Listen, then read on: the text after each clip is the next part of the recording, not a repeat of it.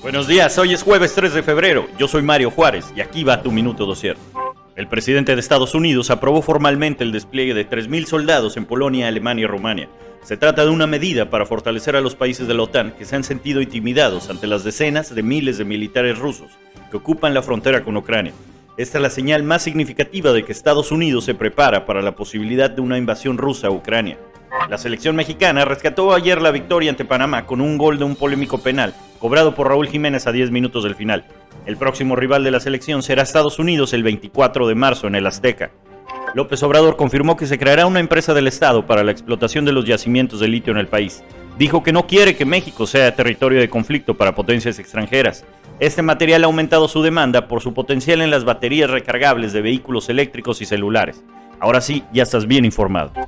Escucha Minuto Dosier por Spotify y nuestro canal de YouTube. Síguenos en Instagram y TikTok como Dosier México.